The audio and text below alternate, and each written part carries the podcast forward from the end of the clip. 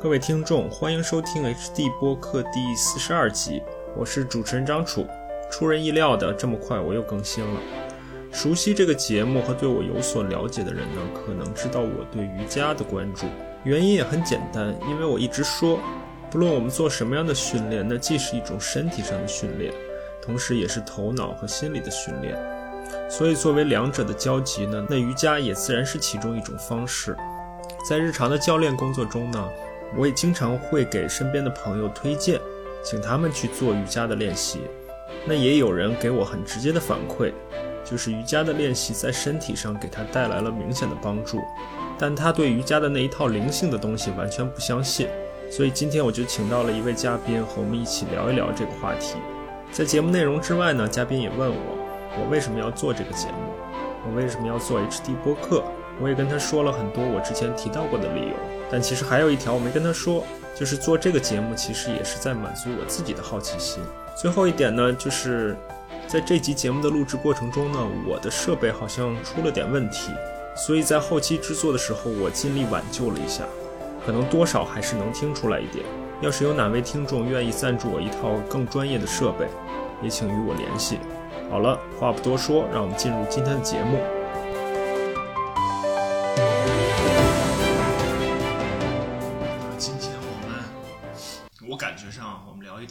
太跟之前不太一样的内容，啊，今天我请到了一位我的我的瑜伽老师，说是我的瑜伽老师，感觉上 给人感觉好像我很，我对瑜伽好像很了解，或者或者说我对瑜伽很认真严肃一样，但是其实也也没有太多，我后面可以简单解释一下。这位瑜伽老师叫小溪，先跟我们打个招呼。大家好，张楚你好，我我是小溪，很高兴通过声音的方式跟大家建立连接。呃，刚才呢楚教介绍说我是他的瑜伽老师，其实我想说的是，嗯，我的身份跟他的身份其实是一样的。嗯，在瑜伽的面前，我们都是瑜伽的学生啊。到目前为止，我也不敢说自己是瑜伽的老师啊，更多的是我自己有一些练习的经验。然后，在瑜伽的这样的一个几千年的历史的嗯这种文化面前啊，我用自己的经验和他去交流，和他去碰撞，然后借助于这个经验，我来跟大家做一些分享。所以我更愿意说我是一个瑜伽的练习者和瑜伽的分享者啊。好啊，其实其实我本来想让你自己介绍一下自己，你其实已经一部分满足了自我介绍的这个目的啊。这样，在咱们正式开始之前，我我先问你几个问题。好，欢迎。嗯，一个是你作为瑜伽的这个练习者或者习练者，那瑜伽对于你来说意味着什么？要看放在不同的不同的时间里面看。从一开始练习的时候，它是我。那我们我们这样，我们就说现在当下。当下是一个一个走向中年的女性，呃，在寻找跟自己很好对话的一个很好的工具。嗯。啊，我可以这样讲，嗯，对他帮我走进自己，啊，往自己的内在走，去回顾自己走过的这个快三快四十年的路，嗯，啊，让我很诚恳的面对走过的路，嗯，也让我慢慢的安在这个当下，嗯，啊，在这个当下脚踏实地的去看以后的路，嗯，好啊，好啊，因为因为小七告诉我，他他每天大概四几点？四点钟。起来会做四点半，然后起来会自己会做练习，就不管他上课怎么样，他自己是每天都要做做练习的。好，这是第一个问题啊。第二个问题就是，你作为瑜伽的一个传授者，虽然你刚才说其实我们是共同学习啊，这种很谦虚的这种说法啊，但是你作为瑜伽的传授者，瑜伽对于你来说意味着什么？这是一个很好的与人交流的一个一个工具。很多时候，我们可能 用吃饭的方式去见朋友。嗯，用一起逛街、一起看电影的方式去见朋友，但是在于我来说，我就用瑜伽的方式见跟我频率比较靠近的人，啊，就是一种一种见朋友的方式。嗯，好啊，对，好啊。如果说对外的话，哈，它就是一种见朋友的很好的工具。好，然后最后一个问题啊，就是说，嗯，我们今天也许会也许会谈到瑜伽可以给你带来什么，能够给你带来什么帮助，能够帮你解决什么问题。嗯。那么，从你的角度，你觉得瑜伽不能帮你什么呢？它不能帮你实现什么呢？它不能帮我实现什么？或者说，有什么事情是瑜伽解决不了的？像很多向外求的东西，是瑜伽不能承诺结果的。嗯对，嗯很多关于结果性的东西，我觉得不是瑜伽要、要要给到我们的东西。嗯我觉得瑜伽它很重要的一个特点就是让我们，嗯，回到这个当下。嗯对嗯，比如说结果，你希望练瑜伽身体健康吗？不一定的啊，因为身体健康有很多很多的。很多很多的因素跟你的吃饭有关系，睡觉有关系，跟你和你爱人的关系有很多的关系。嗯所以呢，很多人说啊，来练瑜伽是我我可以是得到一个健康的身体，嗯嗯不一定的。嗯，或者说练瑜伽能让你功成名就吗？对这些东西不可能的。就关于结果的取向，这个是瑜伽是非常非常，就是我们从我练习开始练习瑜伽之心来说，就是这种执念的东西，它其实是不能够帮你承诺的。包括嗯、比如说你因为开一家瑜伽馆是为了挣钱吗？是为了嗯、为了就是呃换呃换一个轻松舒服一点的职业。还还是来挣钱，嗯这个事情都都是很扯的啊，这是不真实的，这是瑜伽不能承诺给我的。嗯，好啊好啊啊，所以呃，这三个问题问完，我简单说一下为什么我们今天要聊一个跟以前可能不太一样的一个话题吧。一方面呢是之前我们不管是聊运动项目也好，还是聊健身也好，我刚才节目开始之前，我跟小溪也说到，这些其实都是人自己你自己与身体相处的一个一个方式。所以，作为瑜伽来说，那自然也是通过练习跟自己相处的一个方式。比如说，你对自己的身体有多了解，你怎么样运用自己的身体，这些其实和我们之前所聊到的并没有太多的不一样。另外一点呢，就是之所以想找小溪聊，是我虽然刚才我也说到，其实我到现在，我必须承认，我到现在也没有太认真严肃的把瑜伽当做一个我自己的一个项目。很好，嗯 没有必要，嗯 没有必要。但之所以想想想想和小溪聊呢，是虽然我没上几节课，但是我能感觉到很多的不一样，就是他告诉我的，其实是很多时候是我想表达或者我想告诉我身边人的，或者说我试图想告诉身边人的。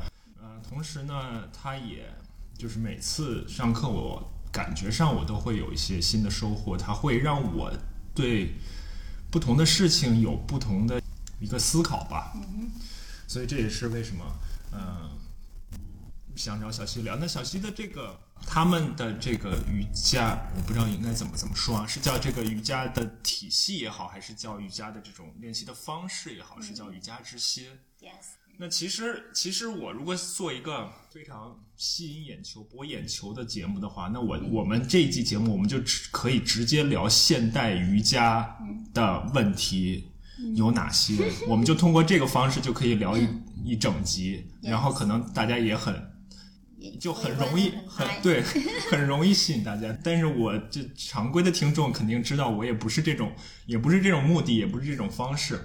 所以呢，嗯，但是呢，就是我能感觉到瑜伽之心的这一套体系有很多的不一样。就不管是这套体系也好，还是小溪也好，它它都有很多不一样。你自己能感觉到，嗯，你肯定能感觉到，你跟其他的瑜伽有很。嗯，我我我我就是是这样子的哈，就是大家对于很多时候，嗯，大家对一个概念，呃，都把它理解的太抽象了，就会觉得深入到具体里面就会觉得不一样。嗯这是因为这个概念被很多人在打扮，被很多人在解读。嗯啊，商业化的解读也好，什么神秘化的解读也好，嗯还是故意的拿腔作调的解读也好，它有它有很多很多自己的理解。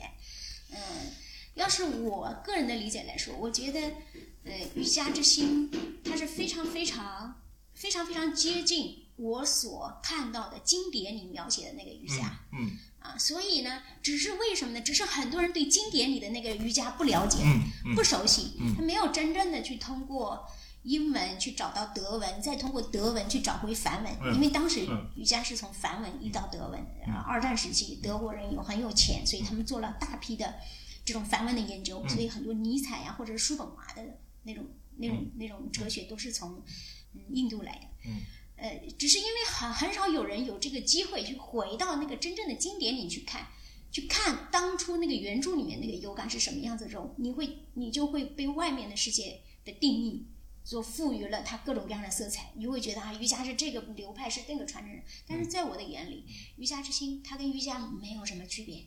你可以说它是很好的保留了最经典的那个描述的那个 yoga 的样子，那些文字可以通过这一套练习，通过这个呼吸、体式、冥想这一套练习的方式，包括唱诵的练习方式，它能够诠释它。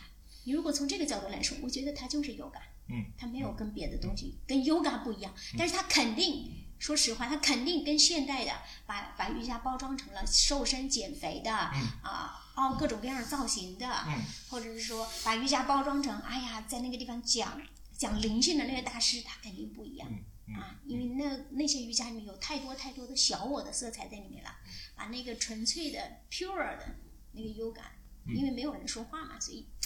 就打扮的太太不一样了。我们后面后面也可以聊到这些。我们先不说那些比较深入的不一样的地方，我们先说一些就是很表面、很浅显的不一样的地方。小溪，OK，我我观察到的不一样，就是我从来没有见小西穿过瑜伽裤。这个你自这个你自己有察觉吗？哦，好像是，是吧？尤其是在这种，我就很日常的衣服，对吧？对吧？嗯。所以就是瑜伽裤这个东西，你肯定也能跟我们。聊一聊，聊一聊，甚至可以，甚至可以聊很多。包括我第一次上课的时候，我印象很深。小西就说：“我们现在在电子瑜伽垫垫子上的这个瑜伽，其实是已经是一个很现代化、很现代化、一百年的历史的东西了。”那瑜伽裤，回到瑜伽裤。虽然虽然虽然我其实对瑜伽裤并不太感兴趣嘛，但是确实每天都能看到。尤其现在感觉已经成为一种成为一种时尚了。我不知道从什么时候开始，还把尤其是女士们还把袜子穿到瑜伽裤的外面。我不知道是从什么时候开始的。嗯，瑜瑜伽裤，嗯，对。要是从很很表象的呃这个地方来讲。嗯我们比如说，我们就在这个空间里所分享的有感，它有很多形式上的不同。比如说，我们瑜伽馆是不需要镜子的，在我的概念里，瑜伽馆是不需要镜子的。你看，我们几乎从来不对着镜子练习，这也是一个很大的不同。啊，为什么？因为我们觉得瑜伽它其实是一个工具，带着你往内走的工具。The way out is in，往内走的工具。就是外面的很多东西可能是会对你造成干扰的。当你往外往内走的时候，它会对你造成干扰。所以镜子啊。本质上我是要给它砸掉的，只是因为钱装修，所以我也不想浪费了，就摆这儿吧。嗯，然后呢，第二个就是着装。嗯，我们认为整人不是只靠肺呼吸的，人不是只用鼻子在呼吸的。我们认为人的整个身体就是一个巨大的呼吸的呼吸的工具，所以我们的皮肤的每个毛孔是可以呼吸的。嗯。啊，人也不是只有在垫子上那一个小时的时候你才呼吸，你是在二十四小时都在呼吸。所以我们就认为这个呃瑜伽裤，如果嗯，即使它挪感挪感到一定的程度，它还是贴着你的皮肤，嗯，它还会对你的皮肤会会造成嗯相应的影响啊，会会会给你的练习啊，会会有相应的一些束缚感。嗯嗯嗯。嗯，然后就是因为你的身体是在二十四小时呼吸的，所以如果即使那个瑜伽裤让你很舒服，你可能下了瑜伽课你就把它脱掉了，你也不穿了。嗯，你可能平时你还要穿上让你不舒服的其他的衣服。嗯，那你其他的时候你的身体不呼吸了吗？所以我们就比较提倡你日常生活当中怎么穿，你在垫子上你就可以怎么穿。如果在垫子上的衣服你在练习的时候是很舒服的，那说明你在日常生活中的这身衣服你也就很舒服。啊，你就活得很从容，你一天二十四小时都在有感，所以这就是没有刻意的去着装。我确实感觉有人是二十四小时穿瑜伽裤的。嗯，当然你也可以穿瑜伽裤来，没有关系，我们也也不批判这个事情。只是对于我自己来说，我的身体就已经习惯了这个智慧，就习惯了二十四小时我就随时。启动它的呼吸，感受它，让每一个细胞自由呼吸的这样的一个一个经验。好，然后那我们就再说说瑜伽垫，因为刚才提到就是瑜伽垫这个事情也是一个很现代化的事情。那那不现代化的事情，那肯定就是我们瑜伽本身，或者说在一百年以及更往前的这个瑜伽的本身。小七帮我们简单的去去梳理一下这个瑜伽瑜伽这个历史吧，因为大家可能也都知道瑜伽是。一个几千年的东西，嗯，可能到了现代化、工业化的社会之后，被迅速的扩张，被迅速的分化，这种简单的历史吧。OK，好，说一下啊。这个瑜伽垫，还有包括刚才讲到的瑜伽裤，它是欧美，呃准确的说是美国瑜伽文化的产物、嗯嗯啊。那个时候，女人的身材成为一种商品，嗯啊，成为男人眼中的商品，所以他需要把这个东西给它呈现，把自己的身材的曲线给它呈现出来，就包括现在也没有例外啊。这瑜伽垫它同样也是的，呃，在之前的呃瑜伽的练习当中，垫子它就是一个呃晚上睡觉的时候盖在身上的毯子，嗯，然后白天如果你坐在那个地方乞讨的时候，你冷就披身上的一个一个一一个披风，啊，到你练习的时候就铺开啊，把这个周围的环境和你做一个暂时的切割，就这么一个就这么一个东西啊。现在的瑜伽垫有有很多各种各样的，呃，各种各样的材质，这都是工匠们或者说商业商业们不断的探索嘛，嗯。也是蛮好的，也是给了很多人选择。但是讲到瑜伽的历史呢，无论是瑜伽馆还是瑜伽店，它都是大概是呃一百多年以前，嗯。跟一个人有关系，嗯。跟一个老爷子有关系，叫克里斯纳玛查亚上师，嗯。叫 Krishna Macharya，对，呃，他是我们瑜伽之星的这个算是祖师爷，嗯。啊，就是我我现在练习的传承的祖师爷。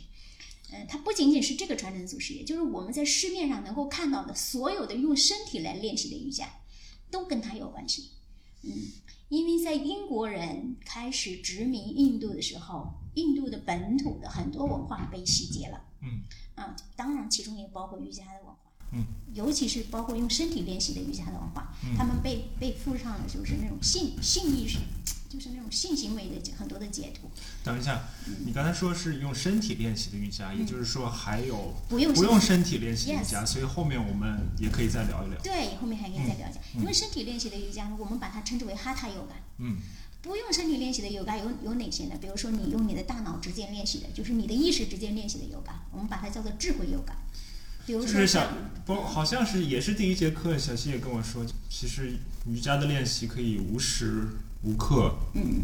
随时随刻的发生吧。包括《瑜伽之心》那本书，嗯我简单看一看啊，也不一定能看多懂，看了大概有三分之一到一半的内容，里面其实也提到，就是我们所谓的我们或者说我们常人所认识的瑜伽，就是体式的相相关的东西，身体所谓的相关的东西，其实只是它的其中一部分。对对，体式是瑜伽文化。你如果认为瑜伽它是一座盖了五千年的大楼的话，那体式只是其中的片砖、嗯之瓦。嗯就是讲到用身体练习瑜伽的这个人，就是跟克里斯玛查亚上师有关系。嗯，他是一个婆罗门，嗯婆罗门就婆罗门这个身份就意味着他可以阅读经典，他能够读得懂梵文，因为印度是种族文化嘛，所以很多人是没有识字的权利的，就很多经典也是不对他开放的。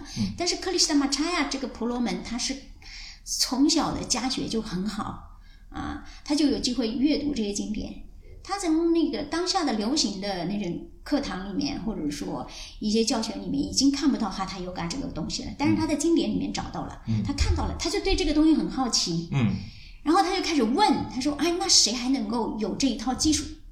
他就开始到处找。后来有人跟他说，在在印度的北部，嗯就大概在喜马拉雅山的山脚下，还有一个人叫摩哈摩恨，嗯。对，这这这是一个梵文的名字啊，嗯。大概你了解一下就好了。他就他说他这里还有用身体练习瑜伽的方法，这个工具，你如果感兴趣还可以去学。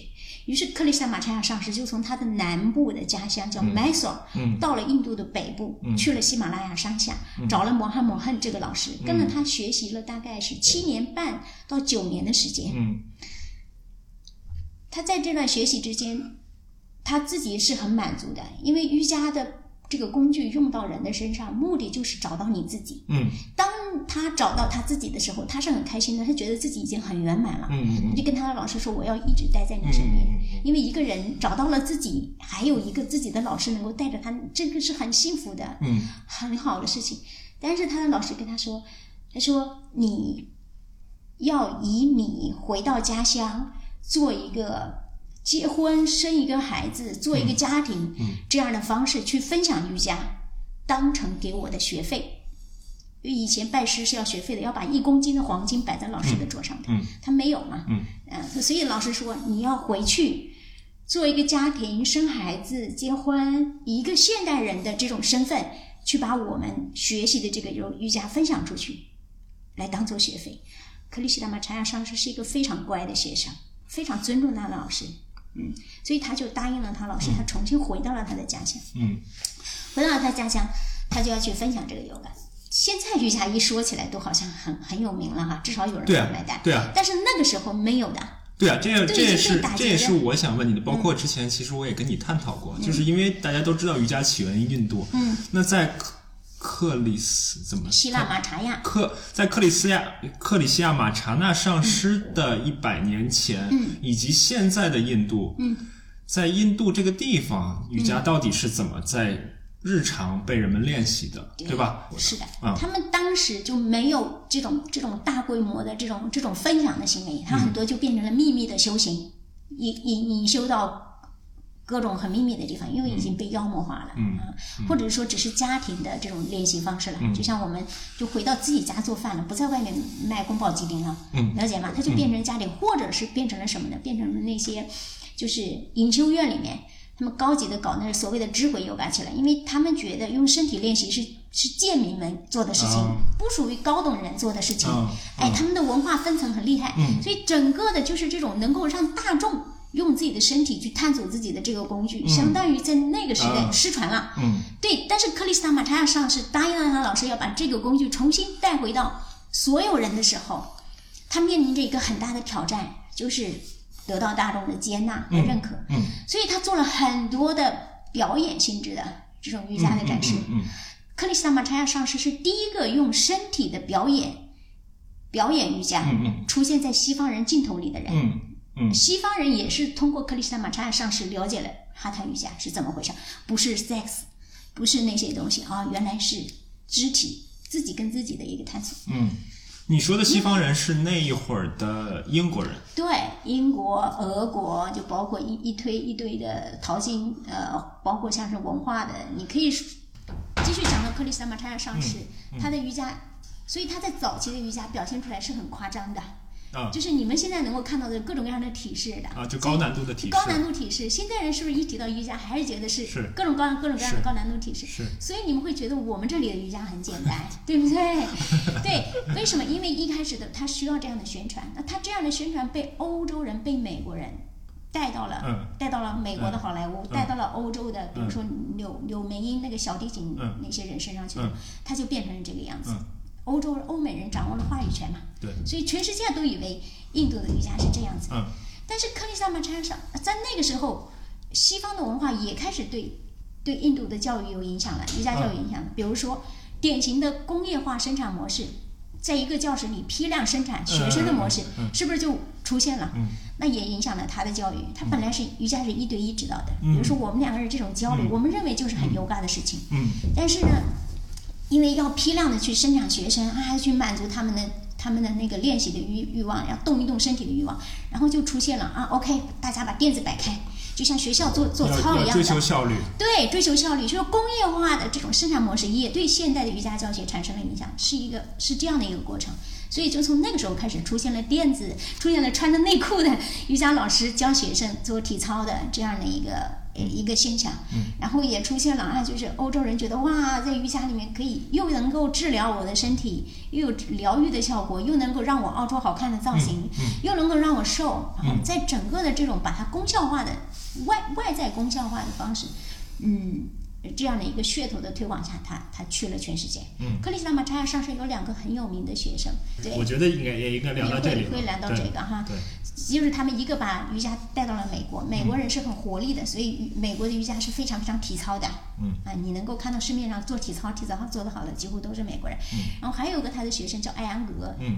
呃，也是克里斯塔马查亚上师的小舅子。嗯他其实没跟克里斯塔马查亚师学多久，因为家人嘛，关系太亲密了，嗯反而很难建立那种、嗯那种、那种、那种师生关系，有那种严格的嗯那种传承式的师生关系。所以他去了欧洲，他的瑜伽就有非常那把体式用作一个像一个治疗一样的工具，因为欧洲人。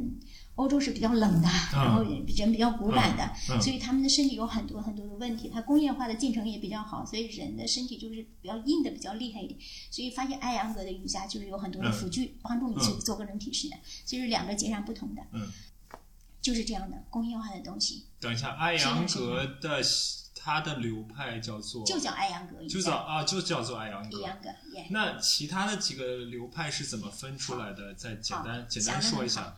一个是 flow 是流动的，就是很快的活力的，嗯在了美国叫阿斯汤加。嗯还有一种呢，讲究正位法，哎，你要小心的掰，小心的弄的，这叫艾扬格，去了欧洲。嗯嗯市面上后来出现了很多有感，都不过是学习这两个嗯瑜伽的模式而已，要不然把它们结合一下。嗯要不然就偏艾扬格一点，要不然就偏阿汤一点。对嗯，不过如此。什么能量流瑜伽，能量流它就偏阿汤一点。嗯不过它没有像阿汤那样严格的一二三四五六个体式的编排，阿汤就有一套，就像那个算术题一样的体式，一二三四五六，它没有，它用了其中一些体式，然后编成了一个自己的套路。嗯还有一些有感像英瑜伽，嗯英瑜伽它偏艾扬格一点。嗯啊，他他讲那个疗效啊，讲一个体式里保持正位啊，保持体式、啊。那还有很多什么火箭流 （rocket vinyasa），、嗯嗯火箭流瑜伽直接就是对阿斯汤加瑜伽的背叛。啊，阿斯汤加他他因为他很严格嘛，就是一二三四五六步嘛，他是为了保证他这个传承的那种，他所谓是传承的严谨性。但其实从我的理解上，我认为他也有一点商业化的控制。对，因为你要把它做成一个标准的体系才好做商业嘛。对对对，他就，嗯但是美国人呢练着练着一阵之后，就觉得嗯我不想你这么干，所以那么有个美国的那个那个练习者，他跟那些披头跟那个乐队们一组合，嗯嗯。说我把我把它变了吧，我把它编成另外一个体式，嗯。然后他就。另外叫了一个名字叫 Rocket Vinyasa，、啊，他就有各种各样的，你们所能够看到所有的技法，本质上都有爱，都有克里希那玛查亚上师，嗯他他传承的这个、这个特色在里面。嗯但是瑜伽之心跟他们这两支早期所分享的这两个都有不同，都有很大的不同。因为他早年的时候，他需要名声，他甚至需要钱嗯啊，需要别人的认可，需要各种外在社会的认可，才能把这个瑜伽这两个词哈塔瑜伽、哈塔 yoga 这个词儿才可以种到这个土壤里面来。嗯那成就你的东西，到后面也会毁掉你。嗯 了解吗？嗯，对，是的，大家都不同的不讲体式，讲体式。到他晚年的时候，他实行了，他有一定意义上可以说是他说他是回归，你也说可以嗯回到他最初的那个地方，你也可以说他是他对自己早年的一个背叛嗯嗯啊，嗯他他不再讲这套东西了。啊，他再回到了一对一的，回到了对人体的尊重。嗯嗯嗯我不要讲标准，我不要给你一套完整的序列。嗯啊，我不要给你讲正位法。嗯，因为人体本来就是千姿百态。嗯嗯所以他就重新回到了瑜伽之心，用瑜伽之心作为他晚年瑜伽的一个一个模式。所以瑜伽之心的，嗯就是相当于小溪的老师的老师的那个人，嗯，就是他晚年的一个学生，对对对，是他晚年的学生。叫叫什么来着？那 Mark Whitwell，嗯 Mark 老师是克里希那玛扎的学生，嗯。啊，是他晚年呢到他家里面，是在家里面学习瑜伽，不是在课堂上学习瑜伽，不是在电子上学习瑜伽，他回到了最最开始的那个阶段去，嗯。所以你会发现瑜伽之行有跟你们所看到的瑜伽有很多的不一样，嗯对，因为他是回到了当初，就像一个孩子，就像一个老人。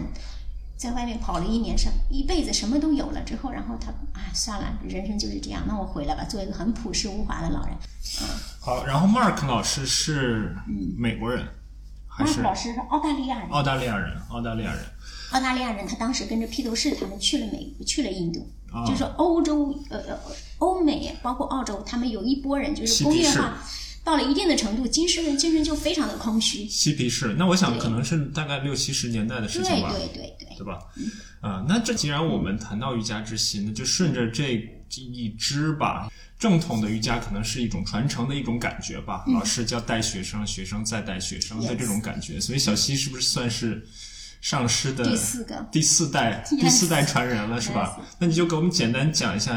我如果你了解 Mark 老师的话，如果不了解也就没关系。包括包括 Mark 老师的学生，也就是 Tony 老师，嗯，是吧？嗯。嗯。对，我们刚才讲到的克里斯坦玛查亚上师，他到了晚年的时候，嗯，就开始回到瑜伽之心，但是他的思想，他本来想在印度的全做一个大会，嗯。就是统一一下，就是大家交流一下这个瑜伽到底是怎么达成一个共识达？成一个共识，就是 甚至他也想跟大家说明，我其实是不是搞体式的，啊，他是一个很厉害的大师啊，他不是，因为我们现在把它叫做现代哈他瑜伽之父，好像听起来很时髦的、很光荣的名字，嗯。但是在印度本土，印度人不觉得这是个什么很厉害的身份的，因为印度的主流文化是不愿意动身体的，嗯他是很鄙视，就是用肉体就动来动去的，嗯嗯所以，所以他也想就是去为自己，包括为瑜伽正一个名，就哈泰瑜伽正一个名，就是说清楚自己。但是很可惜，交通的问题、通讯的问题，很多很多问题就没有达成这个事情。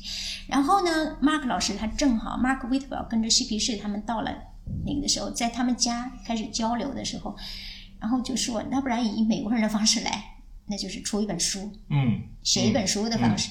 嗯 Mark 老师当时就是一个长头发、一米九几的年轻的帅小伙子，学音乐的，对生命充满了好奇和热情的人。啊、但是写书要出版、要宣传需要钱，嗯呃，没有钱啊。他们就像医生一样的，他们已经已经已经不做什么了，所以没有这种钱。然后 Mark 老师就就说：“那你们就是在这地方做这本书，然后我回到洛杉矶去找我的朋友们，我去找投资人募捐一笔钱过来。”大概是一万多的美金吧，然后拿到了，然后就所以就出了《瑜伽之心》这本书。嗯啊，这 Mark 老师他就是这样的一个，对自我比较迷惘，然后他的，我有一篇文章讲到了 Mark 老师嗯，啊，回头可以给你，看一下。好，对他在印度放在节目下面。嗯，他在他在印度，他在印度就是他不仅是拜访了嗯克里希那马查亚上师，还有一些隐秘的上师。啊，这些人他们都有自己啊，很就是很很私密的老师，有一些老师是可能没有名字啊，因为真正的大师可能只是在路边坐在那里他不会不知道他自己是谁，他已经忘记了他在现实是谁，但是他坐在那里安静就是一种能量，学生坐在他身边就可以得到能量的，嗯所以没有办法去解释的。然后马克老师现在也还在世，他还在那个，呃，他现在在那个嗯，澳洲的有个什么岛，就很著名的一个岛上面有一片庄园。嗯。啊，他七十多岁，七十七岁。嗯，啊，一头白发。嗯嗯。今年不知道会不会来北京啊？啊。不知道会不会来中国，因为有可能之前每年他都会来、啊。来中国，所以疫情的原因，他所以也就是他来中国的时候嗯。遇到了你的老师，对，Tony 老师是在上海的瑜伽大会上遇到了他。啊为什么遇到他？因为 Mark 老师他并不教人家体式，但是我的老师 Tony Chen 他是一个体式狂，嗯。他之前是巴西柔术黑带教练，嗯，所以所以现在我们又说到了。第三代传人，第三代小小西的老师叫 Tony Tony Chen Chen，他叫中文名好像叫张东尼张张东尼是吧？，yes，、嗯嗯。对，对，Mark 老师一直在在美国、在欧洲啊，包括在中国分享瑜伽之心、嗯嗯。啊，瑜伽之心是一个公益性的组织一样、嗯。啊，只要你出得起路费，啊，出得起住宿费，可以不给他付课费的，啊，他就愿意来讲，就是这样的一个人，嗯非常灵性修养的一个人，嗯。但是他不是那种搞灵性神叨叨的，他非常的亲和，非常的自然，就像你隔壁的一个爷爷一样，嗯，只是因为语言的关系，他需要一个翻译，嗯。啊，翻译现在目前是另外一个老师在做这个事。他在瑜伽大会，在上海的瑜伽大会的，我们北方人不喜欢搞瑜伽大会，南方人喜欢做很多瑜伽大会，对，就各种各样的瑜伽大会都在南方，尤其是上海。上海做瑜伽大会的时候，我的老师在具体是哪一年我不记得了。嗯瑜伽大会有很多名单，又挂满了墙，然后他就在想啊，我今天上哪个老师的课？然后他就找，诶，他突然间看到 Mark Whitwell，这个老师没听说过。再看下面有个名字，他惊呆了。他一看，Krishna 嗯看到了这个名字，嗯说他是 Krishna Macharya 老师的学生。Krishna Macharya 是现代所有瑜伽的祖宗。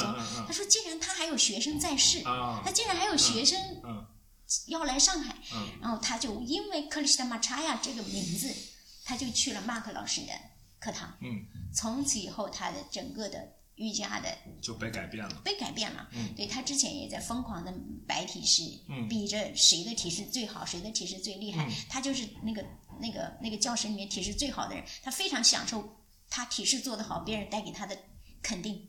就是很骄傲的，像一只公鸡一样。他自己说，骄傲的像一只公鸡一样，觉得很开心。但是然后他之所以有呃，托尼老师之所以有能力做到这种高难度体式，也是因为他的运动相关的一个背景，是吧？巴西人的运动能力很强的，嗯。嗯，他他是黑带，他还是一个他还是一个杂技演员，对对对。他是冲浪高手，嗯。他反正你可以想象的这种的他都会玩，但是。这个这个咋这个高难体质，他现在用他自己的话来说，他说就是一个没有什么、没有什么好的，他现在就就教的很很普通，嗯。这就是马尔，就是 Tony 老师，但是他做高难体质他也受伤了，嗯受伤的也很厉害的，嗯几乎做高难体脂的人都会受伤，都会有很多很多的代偿。嗯他受伤了，他他就正好就遇到了 Mark 老师，他发现这个练习非常的疗愈。嗯嗯，不仅是疗愈他的身体，也疗愈他的心。嗯，他不断的向外面证明自己的那颗心，终于回到了自己，发现了自己的价值的时候，这是非常欣喜的。我不需要别人给我掌声，我才觉得我厉害，我自己就可以认可我自己的价值。这就是瑜伽之心给到他的。那我的经历其实跟 Tony 老师非常的类似。对，正好就说到你自己了嘛。嗯，然后，我我我其实我并不太了解你的经历。那你你我我只知道你大概也也练了十几年的瑜伽了。对然后中间中间也尝试过各种各样的流派，尝试过各种各样的方法，然后也走了一些弯路，也受过伤，对，然后最终像一个像一种缘分一样嗯。碰到了这个。对我我我我有的时候跟我的老师说，我说他叫张东尼，我叫张小西，我们两个人就是一个巴西版的巴西版的瑜伽练习者，我就是中国版的瑜伽练习我们非常的接近。我我大我的练习十六年，我的老师是练了二十年，他今年是第二十年，我是第十六年的瑜伽。我的瑜伽也是一开始就是为了呃向外面证明，因为我是从安徽来的，嗯那时候只会读书，上大学之前只会读书的一个人，除了读书啥本事也没有，不会唱歌，不会跳舞，然后这个能力也没有那个能力，然后只看哎看到有瑜伽馆，在就不是瑜伽馆，学校的瑜伽瑜伽社团可以所以还是蛮早的，是吧？很早就是因上大学的时候，我不知道现在有多少二十岁左右的年轻人嗯练瑜伽，但是我觉得也有也是吧？对嗯我们隔壁有人大有北大的学生过来，嗯所以你看这个练习还是也是像老师一样是在往外证明，嗯，然后像别人好像练一个体式啊，拍张照片呐、嗯好像觉得自己挺厉害的，还是会因为这个，同样的受伤了，受伤的很厉害，就是我的左半边身体就几乎就废掉了，啊、手腕裂啦，然后坐骨疼，啊、就是导致后面的练习无法为继。等一下，就是你是你受伤的其中一个原因，是不是也因为你对瑜伽这个是到那个你受伤之前的那个阶段，你对瑜伽这个东西已经比较投入了，哎对或者或者说也是也算比较入迷了。对，就是就是很很认真的练习啊，嗯因为我一直人家都跟我说瑜伽好，嗯就从来没有想过瑜伽它会带来伤害，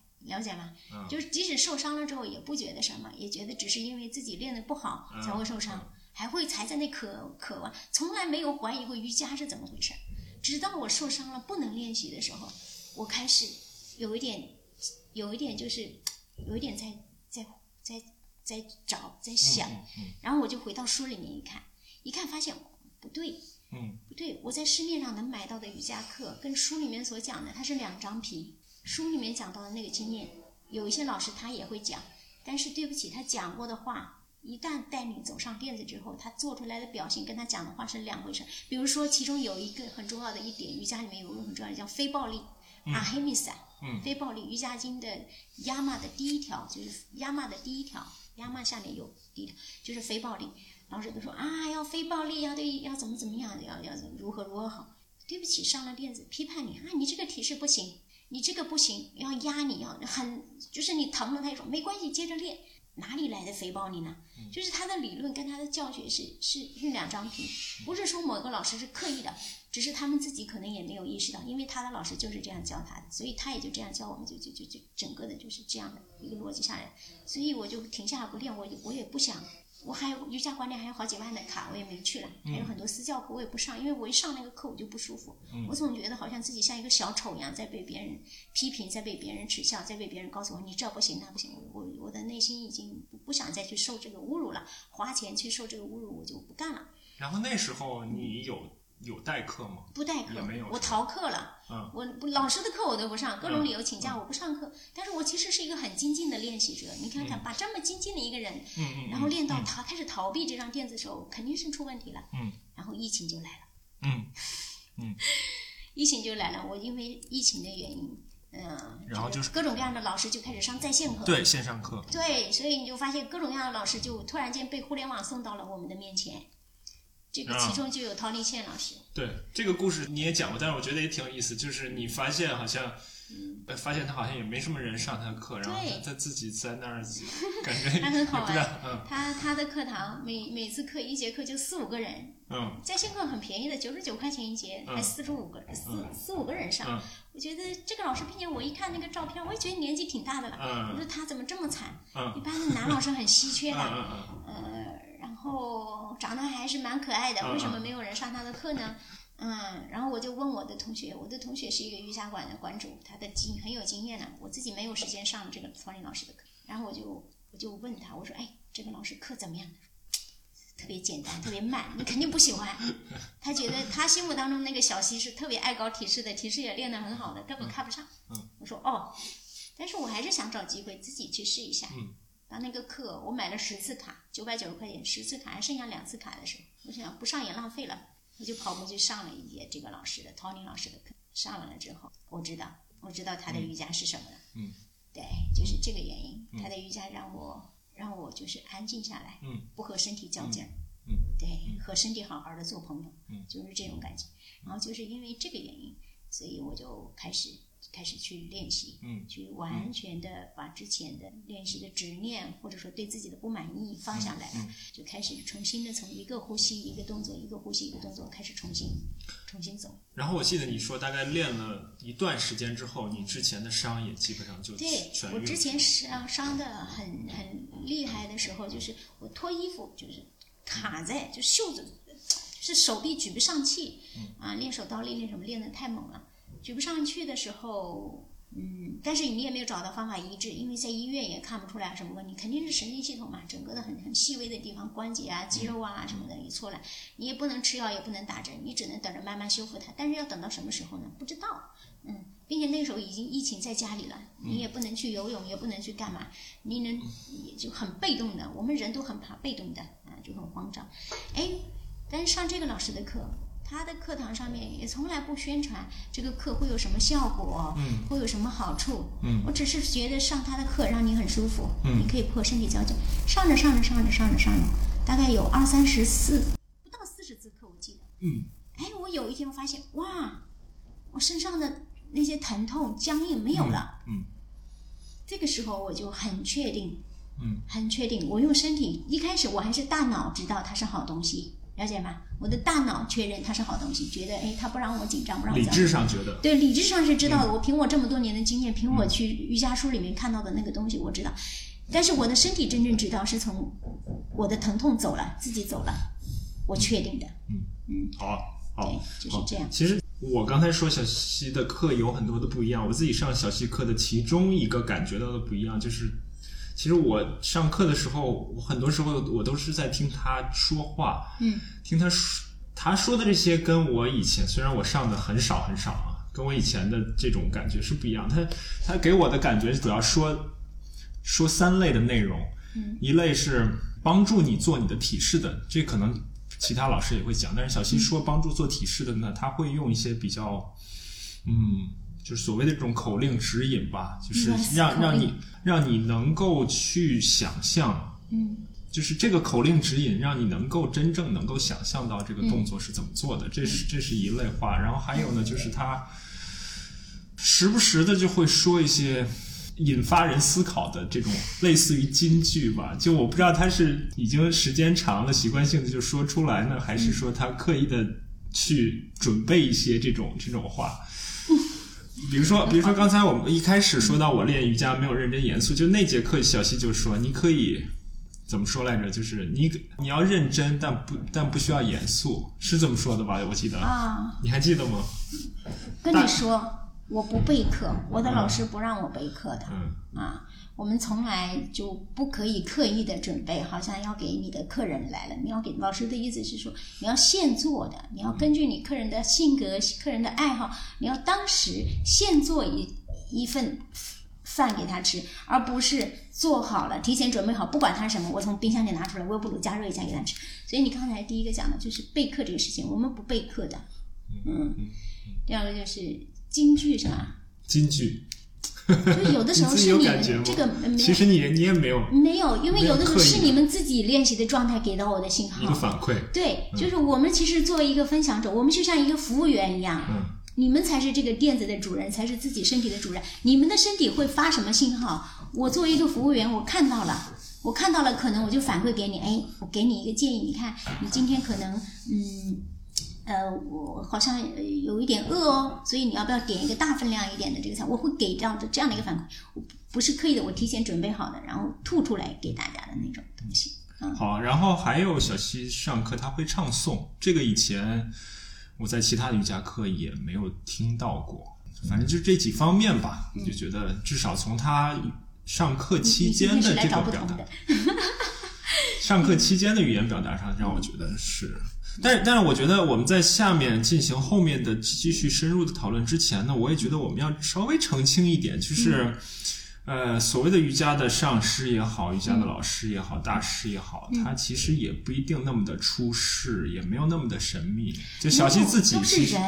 小西自己其实也，他不是专职做瑜伽老师，他也还是互联网公司，因为这个瑜伽，我们这这个瑜伽工作室开在中关村地，北京的中关村地区他也还是互联网公司的一个员工之一吧，对对对对吧？嗯嗯对，呃，唱诵，嗯，从我们来看，瑜伽它是一个一套行动的科学嗯啊，是行动的哲学，呃也是行动的科学。嗯，所以当你要行动的时候，你需要工具，嗯就像你需要斧子、铲子、锄头这些工具一样。那体式就是我们用身体做的那些动作，我们把它称之为体式。我们的呼吸法，我们关注自己的呼吸，呼吸的方式，嗯它也是工具。嗯还有一个很好的工具就是唱诵，嗯啊，就是嗯，声音是有能量的。嗯。我们知道，嗯。啊，就是很多人他发表演讲就可以蛊惑一代人心，嗯那就其实就是声音的能量。包括我们现在也用声音这个能量去传播我们的意识，传播我们的经验，所以声音是有很有能量的。那那唱诵呢，就是一个呃非常没有意义的纯粹的能量。嗯，很多人问我这唱诵是什么意思，我准确的说，我的老师也没有告诉我什么意思。啊。啊，没有意思的，就像风吹过树林，嗯它有什么意思呢？嗯像雨滴滴答答落下来，还有什么意思呢？它也没有意思的，没有用大脑可以理解的意义，但是你的身体可以感受到的经验，可以感受到的震动在里面。嗯所以唱诵它是一个很好的工具。嗯，你们没有看到呢，不是因为瑜伽没有，是瑜伽本来就有，瑜伽是非常非常重视唱诵的。啊啊，嗯因为人的五个感官里面，好像只有声音，它可以准确的模仿和分享出来。嗯嗯只是在现代的很多瑜伽里面，很多老师不会而已。啊是对他们不会，他们的练习里面，他们他们的老师也不会，他们没有这个传承，没有这个能够教唱诵的人，或者是唱诵把它练得太炫技了，搞得很复杂，搞得很宗教。其实它很日常，就像妈妈在给我们唱儿歌一样。嗯嗯好啊，所以嗯，唱诵有可能和可以和体式啊，可以和呼吸并列为瑜伽练习的方式。是工具，工具，非常非常重要的工具 啊。好啊，那我们就再说回另外一种工具，就是我们再说回体式吧。就是刚才刚才我也说了，就是我之前练瑜伽，可能更多的就像就像练体操一样，或者说在做拉伸一样。其实我们开始之前也谈到，那你做体操做拉伸，其实也也还好吧。就对于一般人来说，尤其是对于现在生活压力节奏比较快、生活压力又比较大、又不经常运动的人来说，你动一动总比总比不动要好。对，动那才有可能性。所以，所以我之前做瑜伽的时候，可能会把这一堂瑜伽课当做一次训练，嗯就是说我是去做身体训练的，嗯。或者说把它当做一个 workout，yes，啊、但但其实我来了瑜伽之心之后，我就就是这个这个可能是可能是最大的一个不一样。小西经常会强调你要放松，嗯，然后你包括你你不要跟别人去比较。比较，对。不要跟别人去竞争。嗯。然后你能做到能做到多少就做到多少，就就这些东西，这要需要讲一个底层的逻辑。哎，底层的逻辑是我们怎么看待身体。嗯首先，我们呃，我们不不认为身体它需要再增加什么的本领。嗯嗯，嗯从瑜伽之心的这个逻辑上来讲，我们不认为身体还需要增加什么本领。我们觉得身体的本领已经本自具足的，嗯它能走跑跳爬，嗯它能吃喝睡，它能帮你开怀大笑，对不对？它可以让你有一个很平静的大脑去享受这个日出日落。这个身体它是本自具足的，是完美的。但非常好但但前提是不是说，这是在我们出生的时候，或者说在我们年幼的时候，对这些能力有可能随着时间就消失了，或者或被弱化了。对你讲的很好，所以它一开始就像那辆车一样，它的初始状态是 OK 的，四个轮胎是齐的，后视镜什么什么都是好的，只是什么呢？只是，只是我们后面有很多的标准，很多的东西改了，嗯改了你的装备，嗯让你它本能的身体本能的智慧，它被隐藏了，被遮盖掉了。所以我们要做的是什么呢？不要训练身体，是让你的身体醒来，嗯去觉察自己，去回忆自己，让你的身体去记得他自己曾经是那么的美好，记得自己曾经是无所不能，嗯记得曾经是那样的有无限可能。它不是在给他做加法的过程，它是一个做减法的过程。我们要加，要加到什么时候？嗯，你要把自己的身体加到一个体操运动员那么厉害吗？嗯，你要把身体加到一个苏炳添那样的厉害的身体吗？嗯你要把身体加到什么程度？你要问这个，但是你可以减，你可以回到他最初那个独一无二的那个状态下，属于你自己的，但是有无限可能性的那个身体。所以这是不同的逻辑，了解吗？所以它不是训练还是什么瑜伽的区别，是最底层的逻辑它有不同。或者或者可不可以这么说？不管是体操运动员还是苏炳添，他必须先具备有我们原本的天生的那些身体的功能，然后他才有可能，是的，对？吧？或者说，现代体育里面的世界冠军，只是在一个细分领域里面，让我们看到了他有一些超人的能力。至于他的身体是不是健康，功能是不是完整，我们并不是完全知道。是的，就是因为他们在，因为只有你在这个垫子上不断的确认你的身体到底是什么装置的时候，嗯，你才可能让它去成为一辆跑车，还是一成为一辆很很快乐的嘟嘟嘟叫的拖拉机，嗯，你才能发挥它自己的优势。但是你不知道自己是谁的时候，你还没有让他找，你就想着啊，我要做他的那个体式，我要成为他那么厉害的人，这是很，这是很很暴力的。嗯对身体的一种暴力，你根本就看不到你自己有多好的时候，你怎么还指望他他去达成你的愿望呢？这个就是这个底层逻辑的不同，它不是一个简单的技术方法上的不同。嗯当我们的底层逻辑有不一样的时候，你要做的事情就是放松。对，你要用不同的，你在放松的状态下，让你的身体去看一看，在这个体式你可以做到什么，在那个体式跟让你的身体哦，在放松的状态下呈现它的可能性。嗯，呈现它的可能性很重要的一点是什么呢？在这个放松的状态下，第一个很重要的一点就是你不容易受伤，嗯因为我们的身体是很精密的仪器的。嗯，你不要看小看动手指头，很如果你很粗暴的动手指头，你动着动着，你的手就变得很僵硬，很简单的动作，对不对？但是如果你很放松的去做的话，你的身体它就折损率就变得很低很低啊。所以有的人的身体他越用越怎么样，越轻盈，越用越舒服。他老了，他还还还很还很还很舒服的，他能够很好的把这个零件用到最后那一天。哎，有的人就不行，他开始就磨损的很厉害，到最后你会发现，哇，他各个地方就新的客户咨询，他各个地方就就卡在一起了，到最后他的身体就变成一个疾病的垃圾场。嗯啊所以第一个放松，第二个，当你放松的时候，你身体的智慧就像那个小孩子一样，嗯。他才有那个勇气探出头来，这看那看，嗯。也会才会可能被你捕捉到。嗯。哇，我的身体今天可以这样，可以那样。然后第三个，当你给身体不断的肯定的时候，身体我们的内在有一根脊椎骨，嗯。它就会感受到这种肯定的信号，把这个信号传到哪里，就是我们说的大脑。嗯我们的大脑就会有很愉悦的感觉，我们的大脑就有对身体充分的信任。嗯。当大脑信任身体，身体不断的跟大脑他们两个进行良性互动的时候，你的身心就很愉悦的合在一起，好。你的人就进行了一个高度的本能和智能结合的状态，你就很聪明的、很高科技的。嗯。好好，所以所以我觉得你这点很重要，就是把底层逻辑搞清楚了，我们就明白了这些很多表象的东西，表象的为什么。对对对吧？嗯，好，那我们说完体式之后，我们再说说呼吸。嗯，就是因为我以前理解的瑜伽的呼吸，可能顶多是就是跟你的体式进行一个配合嘛，嗯对吧？但其实刚才我们也说到，就是呼吸本身也可以作为瑜伽练习的一种方式。对，呼吸本身，嗯嗯，其实大家呃可能嗯有医学会讲呼吸，还有一些宗教会讲呼吸对，。这也是我想说的，就是我们传统上东方传统上面的很多东西，其实都讲呼吸嘛，不管是瑜伽也好啊，气功也好啊，都去都去讲呼吸的东西。然后随着现代科学的发展呢，科学其实也慢慢的在在验证呼吸对人的功效，对，其实交感是其实神经和副交感神经的调节。对，其实是很显著的，交给神经系统，以及比如说你用鼻吸的这种这种作用。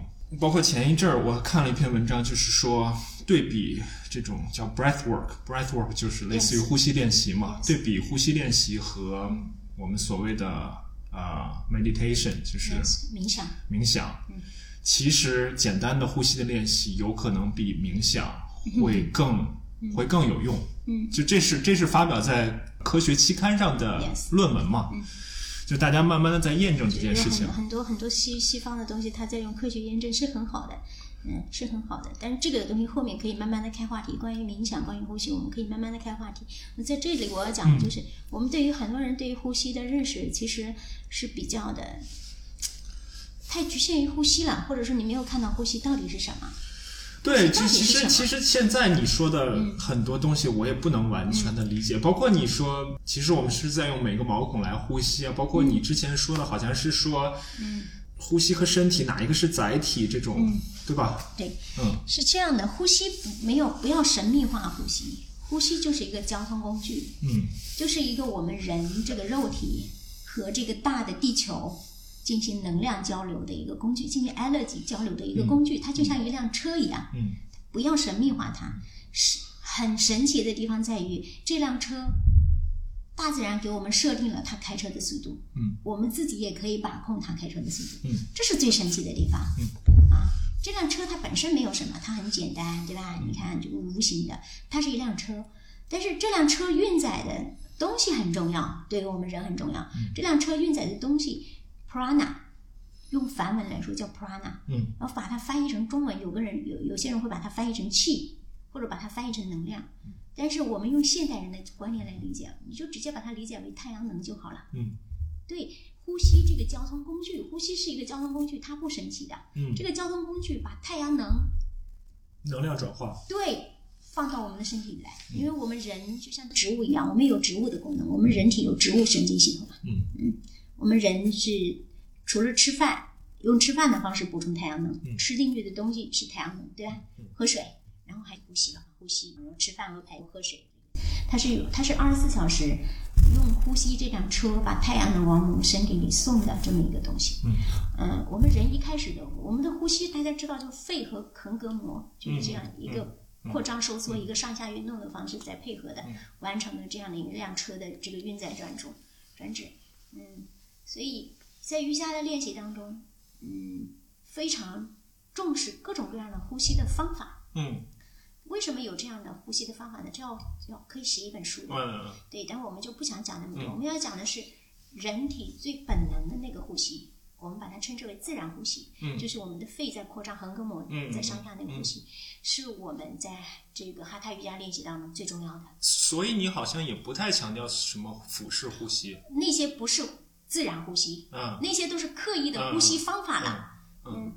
那些那些，我们先要让身体恢复它自然的呼吸模式。嗯，现代人是自然的呼吸模式被破坏掉了，了解吗？对，所以所以这也是我想问你的，就是我们说呼吸的意义，或者说呼吸大概应该怎么做？那你观察到的人们，嗯，我比如说来上课的也好，或者说你观察到身边的人，但你能看到的问题是什么？嗯，我我我不想定义他们是问题，嗯我不想定义说这辆车有问题。嗯啊，这辆车它很无辜的，嗯它也是被动形成的。嗯嗯啊，它会是你的心理，比如说你的情绪很激动的人，你就很容易在肩部呼吸，嗯，就这样呼吸，对吧？嗯很紧张的啊，你可能就压迫在这里，你的肺根本就扩张不了的。所以日常会有，对，就会有各种各样的症状，各种各样的客观的情况啊，嗯各种各样的特点，每一个人的性格啊是什么样子的，通过他的呼吸都可以反映的出来。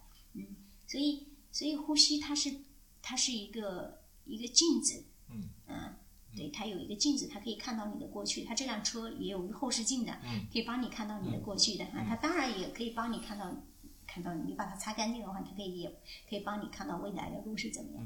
所以这种呼吸我们把它叫做习惯性化的呼吸，就是你生下来你的呼吸状态是 OK 的，还是本自具足的，但是因为你的生活环境、你的情绪、外界对你的标准的要求，所以改变了你的自然呼吸，把人自然的状态改变了，变成了一个习惯化的呼吸。所以习惯化的呼吸和自然呼吸不是很多时候人不能统一起来，对于大多数人是不能的。那我们希望什么呢？我们最最希望的就是我们的练习能够帮我们的人体恢复到自然的状态。嗯，什么叫自然？就是一切都是节能的，最方便的，你不需要通过大脑去考虑的，不需要大脑想想，就就它自己它自自运行的那个状态。当我们的人体、我们的呼吸、我们的动作恢复到自运行的状态的时候，我们人从一定意义上来说就获得了这个肉体里的自由感，经常脱壳了。就我们可以不被这个受肉体控制住了，我想去哪我就去哪，我不会说，哎呀，我我这个什么绑着轮椅 我走不了，或者说，哎呀，我的呼吸不敢，我不敢潜到那海里面去。对我们希望通过这个练习，帮我们的人体的呼吸恢复到自然状态。还有一种呢，比如说什么腹式呼吸啊，什么这个呼吸那个呼吸，那个叫做特殊的呼吸法，叫 pranayama。嗯，它是叫呼吸法，它不是常规呼吸。呼吸法是在特殊的情况下用的。嗯，啊，比如说，嗯，我发现这个人。他的腹脏的压力很大，他就一直绷紧的，他好像一肚子火似的。那可能我会给他一个腹式呼吸，让他安抚他的内脏。都要根据他的情况来，并且你要很了解你的学生的性格特点。因为什么呢？因为呼吸看上去很简单、很温和，对不对？但是它启动的是你很深层的一些东西。OK，啊，很深层的。如果启用的不对的话，它伤害的是你很深层的细胞。到最后会造成你的内脏器官的损伤的，所以呼吸法不要乱练，恢复到自然的状态就已经很好了。啊，然后其他的这些什么呼吸法的工具，要基于学生和老师之间的关系，基于他们之间的信任，基于他们之间的了解程度，再去用一些特殊的呼吸法。所以现在市面上很多人就搞错了，他卖你各种各样的呼吸法，说啊你练这个呼吸有好练的，我就抽你练的人神经切神经，就是神经错乱的，你知道吗？就很多人最后为什么说练气功很可怕？就是练气功人就觉得神叨叨的，是不是？对，因为他的神经系统都练坏掉了。嗯，因为说再说补充一点啊，就是呼吸像一条河一样。嗯。呼吸是我们的生命的河流的象征。嗯。你发现了吗？就像一个波浪。嗯。你随便的改别人的呼吸，你用呼吸法的方式去改别人的呼吸，它就相当于给这个河改一个河道。改道了，改道了，你不知道后面会来多少水，你不知道这个水来的会是什么样的能量。改人家的呼吸跟改人家的命一样，不要乱搞。恢复到他最自然的状态就是最安全的。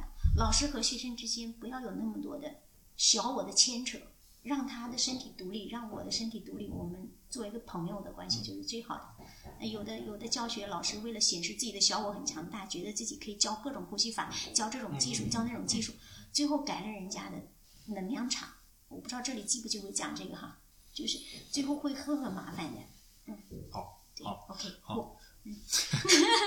好，所以就是相当于我们的这个工具，刚才我们讲了，不管是唱诵也好，还是啊提示提示也好，还是呃呼吸也好，可能就是工具啊。那下面可能越我们越讨论越深入，那下面就是所谓的觉知的这个概念嘛。嗯。那觉知可能是我们瑜伽练习最重要，或者说我们最终嗯想要达到的一个状态，对吧？就是你有觉知，对啊，对自己的一言一行、一举一动是有觉知的。这其实对很多人来说是很难的，很难的，非常难的。对他活在这个肉体里面，他不知道自己活在这个肉体里面，对啊，他不知道自己说的这句话是是出于情绪，还是出于真心，还是出于本能的撒谎，还是怎么样？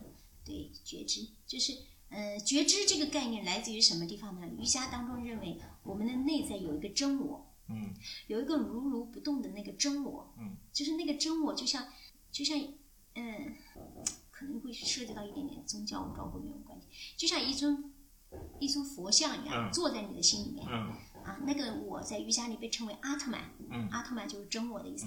那个真我是不被外界影响的，也不被你这个肉体影响。嗯，比如说你你最后就是肉体消失了，嗯，你的那个真我就是那个灵魂的你，其实还在这个世界上，那个能量还在流动。嗯，所以那个真我呢，它有什么一个很重要的作用呢？它就是看着你的作用。嗯，那个真我为什么你很多时候没有觉知呢？是因为你的真我被很多的欲望，被你的很多欲望，被外界的很多标准，被你很多的紧张。被它裹住了，把它束缚住了。你的内在的那个、那个、那个可以给你人生指引方向的那个、那个你，那个时时在叩问你心的那个你，在那里，但是我们人太这个五个感官都太往外求，所以你把那些都框到他的身上，把他包裹着看不到，所以所以他就没有办法发挥他的作用，帮你去做一个观察者，观察你今天是怎么过的，是怎么跟别人说话的，没有了。所以在因为这个假说，所以那个觉知，那个觉知其实指的就是那个真我出来了，坐在你身边看着你。对，所以其实我一直是觉得，嗯就不管你通过什么样的瑜伽练习，甚至不管你通过任何的方式，跟自我探索。都是会有这么样一个目目标的，对吧你？最后，其实无论你做了什么，比如说你练书法也好，对啊你进入那个心流的状态，就是你啊完全释放了，然后那个真我就跳出来了，对啊他就帮你在看着你的眼睛，好像有一个有第二个你在看着你当下的你，对，就是那个。所以就是不管是身体锻炼，还是你刚才说的练书法、对练乐器，歌，对，或者你喝酒，或者是抽烟，也有很多人干这个。他用这种方式，他也能够，对对对，嗯、所以所以在在在印度，在欧，在美国，就有一阵子那些人就很流行抽东西，你知道吧？嗯嗯，抽那个，你肯定没有接触抽大麻是吧？对对对包括现在在美国对他们，他们那。就就 LSD 嘛，就是用那种嗯致幻药的方式嘛，把那个所谓的真我把它把它嗯唤唤醒出来。克里斯塔玛查亚上师，像他们这这些人，他们都练习过的，他们都练习过这个能力的。但是呢，他们觉得普通人的身体受不了，因为那个东西它会对身体造成了太大的损害。所以他们提倡用瑜伽练习的方式，既能保护你的身体，又能够他走了一条非常健康的路。对，所以瑜伽之心它是一个非常非常健康的路，既能尊重你当下的这个肉体，又能够去让你看到那个自嗯很很宝贝的东西。对啊，你能想到什么？你平时来上课的学员们嗯在觉知，通过练习，然后在觉知方面有啊，能够，就感觉他们他们自己会反馈觉知变好了。对啊，对，比如说我们有朋友练习，他他就说的，老师，他说我以前身体都是紧张，但是我不知道我身体紧张。他说我现在我知道，哇，原来我整天这样紧张。嗯，他很明显，他也能够意识到自己的紧张。所以所以能够意意识到其实是第一步。我就们先不说改变，对吧？不说改变，不要不需要去改变什么，你要做的就是把那个真我邀请出来，看着你的紧张，叫做看见即疗愈。嗯，当你真正看见的时候，你其实不需要做什么，你的身体就知道哦，OK，紧张在这里，它就会走。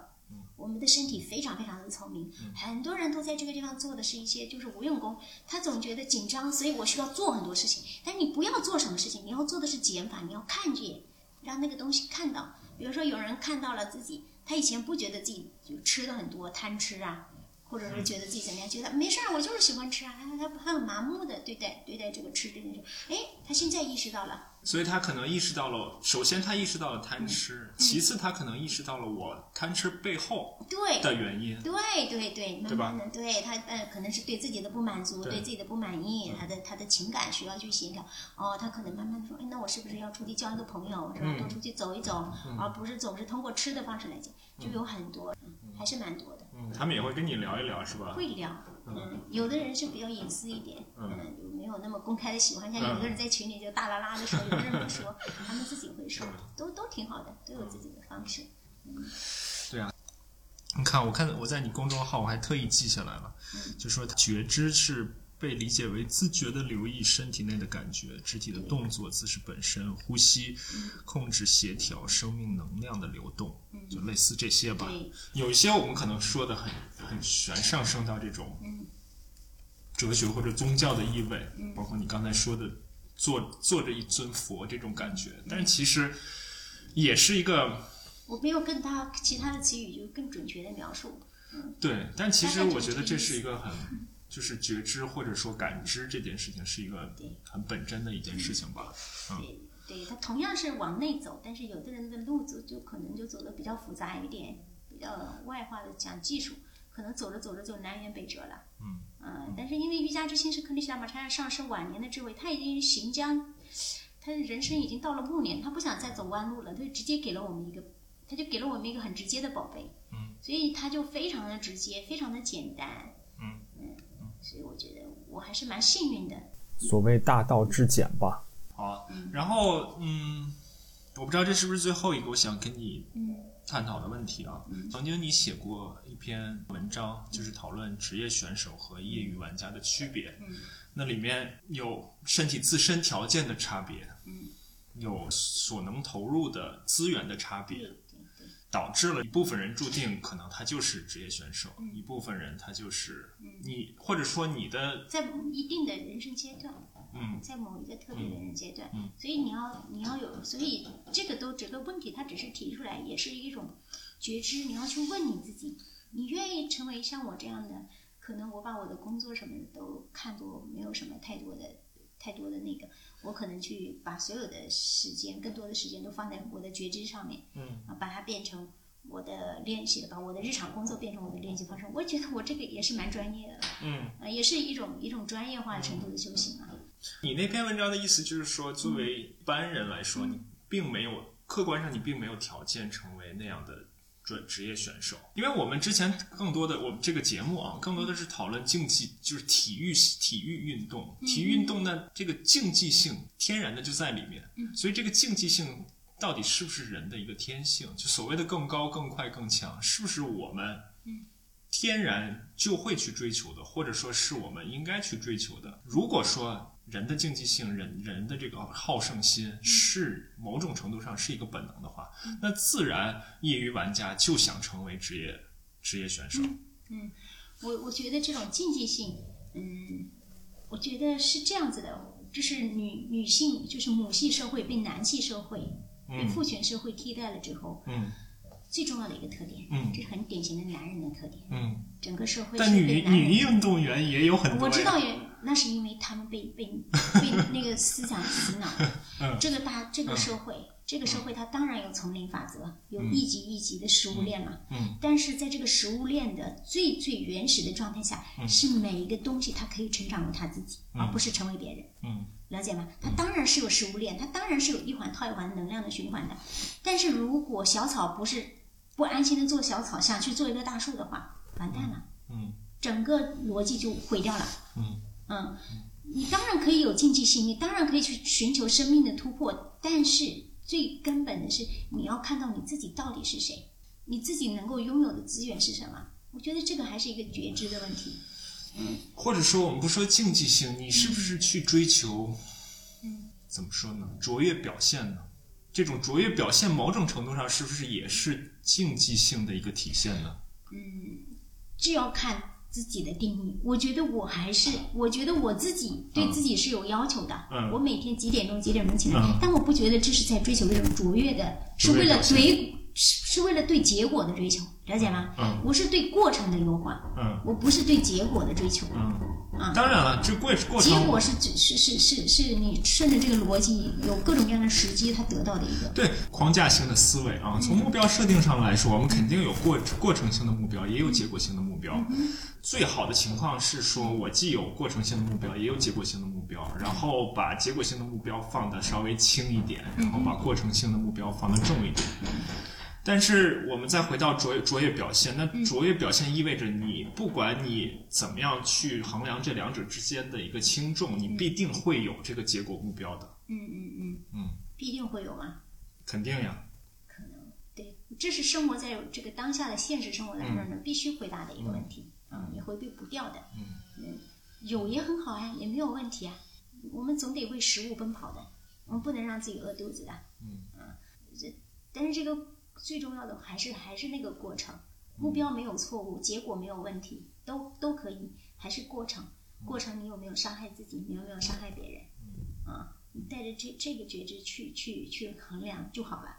就我们在那个练习过程当中，我们讲那个职业选手与业余选手区别，是因为他被人蛊惑的太多了。嗯他他他以一个职职业人的 要求来要求自己，到最后对自己的过程没有任何的觉知。或者说，可以是不是可以这么说？就是有些人他是真的想追求那个结果，嗯有的有的人他其实他并不是真的想追求那个结果对，。他只是被人洗脑了，嗯被人蛊惑的，认为可以。嗯比如说羽生结弦，哦，我超尊敬他的，我超喜欢他的。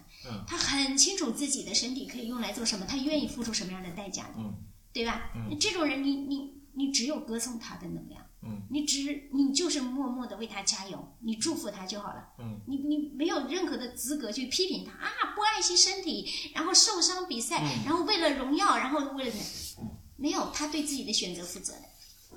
他向我们敞开了证明，如果我想要从一颗种子长成让全世界人都看见一朵花，我可以付出怎样的牺牲？他这个这也是他自己的选择，是很好的。但是怕的是什么？很多人并不知道自己的选择，他被外界的太多太多的东西洗脑，他连基本的常识都没有的时候，他说：“哇，我要一个种子变成一朵花，然后我就用各种歪门邪道的方式把这颗种子毁掉了。那多少人毁在毁在这条路上？对，多少的生命，多少的肉体是这样毁掉了，是吧？一个运动冠军产生了，背后是多少的残兵败将？这就是，这就是大的环境给到人的暴力嘛。所以鼓励奥运会就有多少人反对奥运会？所以所以在嗯瑜伽之心的课堂上，你也不太强调我们去打击这种概念，对吧？打你击？就是比如说慢慢去升级，这级做到了，我们再去做下一级，对，这样这样的概念其实是不被因为课堂只有一个小时，嗯，我们不可能的，不可能在这一个小时里面，我们只能在这个垫子上培养觉知，培养这样给一个小时的时间，关注自己的身体，关注自己的觉知，然后呢，你把这个觉知带到你的二十四小时里面去。你在走路的时候注意放松身体，你在工作的时候注意让自己舒服一点，然后慢慢慢慢的就通过这一个小时给到的影响力，给到的一滴水浸润你其他的生活，然后通过这么多天的这么多天的二十四小时，可能二十四个二十四个小时，二十四小时，一百零八个二十四个小时，慢慢的你会得到一个打怪升级的结几个结果，就是刚才所说，哎，那个朋友意识到他自己紧张了，这就升级了呀。哇，所以。还是那篇文章，那篇文章里你有提到真理是无路之国，所以最终还是回到自己，对吧？还是回到自己嗯嗯，最终还是回到自己，要走自己的路，不要崇拜任何人，不要迷信任何人。我我特别怕学生感谢我，我我不喜欢他们感谢我，我一直说你们要去感谢你自己，我应该感谢你们，你们拿学费，拿你们的时间，愿意到这里来练习，是我要感谢你们，我拜托你们，不要觉得好像有个人就跟你说了几句好听话，给你一个表扬，然后然后你就要在这个地方啊、谢谢你，no no no，我们是朋友，好吧？我我我一定要去 回到自己，要去认可自己。所以你刚才说不要去崇拜任何人，不要去迷信任何人。我们再回到西方的说法，是不是也是这种批判性思考的一部分？谁知道呢？没管他是什么，嗯我只是不想成为别人的期待，我也不想期待别人做什么，我不需要嗯、呃成为一个有名的老师或者怎么样，我只想做我自己想做的事情，所以我不想被别人道德绑架，我也不想道德绑架别人，就很独立的所以 moksha。好，好，就最后一一个小点啊，可能也是我从你的文章里面看到的，但是这一点呢，我不一定认同。其实刚才我们也讨论到了，就是你说你说到运动啊，就是瑜伽体式是趋于抑制分解代谢，而身体锻炼是促进分解代谢。就是我们从代呃新陈代谢来说，无非就是呃分解代谢和合成代谢嘛。然后你说呢？运动会缓解肌肉和小脑萎缩，缓解心理压力，但是很难与内心交互。嗯，就是最后这句话啊，其实我不是很赞同。包括咱们刚才其实也讨论到了，就是你的习练的过程，你的所谓的修行的过程，其实可以利用任何的方法，对，对吧你？想的很好。你要知道那那段文字是来自于哪？那段文字不是我写的，嗯那段文字是来自于 Swami Satyananda 大师的。嗯 prana 呃 asana pranayama and 呃 mudra，就是他有一本书。嗯 Swami Satyananda 是印度的北部的一个修行的大师。嗯啊，对，呃，我把这个观点晾在那个地方呢，我不是要证明我是对的嗯啊，我放在那个地方，只是让大家自己大家自己去思考的。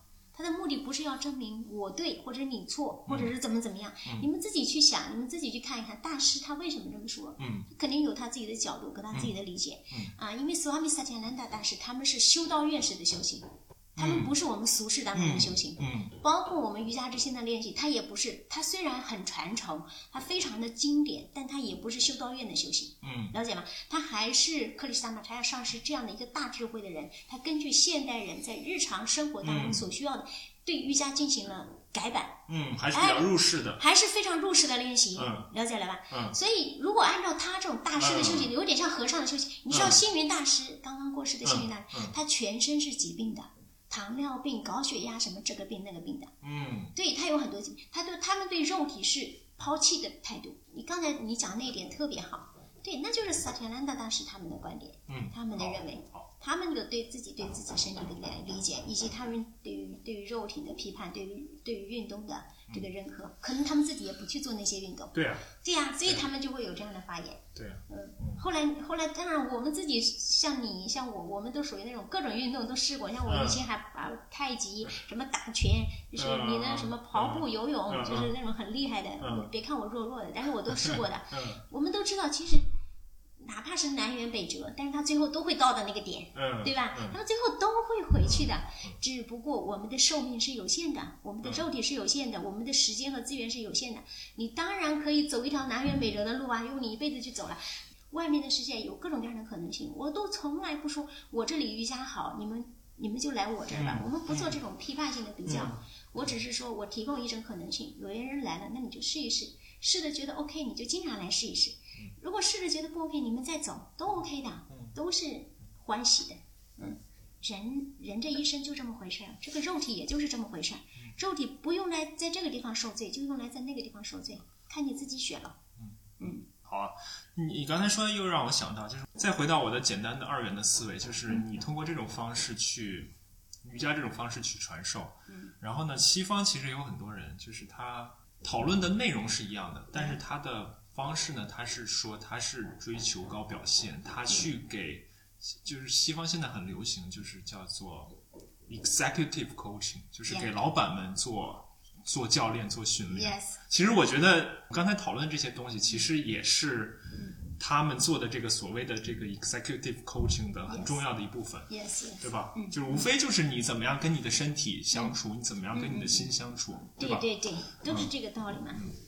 外面的用王阳明的话来说，就外面的世界不过是你心性的显化而已。嗯，就是这么回事。好啊，我们聊了也挺长时间的了，感谢感谢小溪，嗯，感谢。对，叫我小溪就好，不要叫我小溪老师，我身上起鸡皮疙瘩的。行，那我应该用我应该跟你说一句 Namaste。啊，谢谢你，Namaste，谢谢你给我机会分享我的我我的经验，分享我我自己心里面的一些话。好好，那我们今天就到这里，拜拜。好的，拜拜。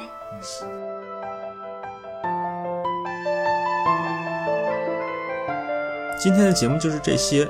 最后呢，在结束的时候，我又找出了小溪写的一段话，关于瑜伽，关于练习，也关于我们最终能够达到什么。每个人都希望获得自由，而真正的瑜伽旨在帮助我们的独立。通过瑜伽的休息，让心识变得清明，就能体验到内在的安宁与平静，会逐渐感知到更丰富、更宽阔也更细腻的东西，对自己的内在见多识广。才有可能以正念观察事物，从而不做出往后让自己后悔的事。就是这段话。那其实不做出往后让自己后悔的事呢，反过来说，相当于让自己能够做出引以为豪的事。那引以为豪的事，也许就是我们节目最后讨论的追求卓越表现。那追求卓越表现，其实就取决于你的心识状态，你是不是能够达到轻松自如、头脑冷静、清晰聚焦。高度控制，相信自己的这种状态，如果能达到或把它们作为目标，那无论是我们面对我们的训练、比赛以及日常的工作生活，相信都应该更从容一些。好了，让我们努力训练，下次节目再见。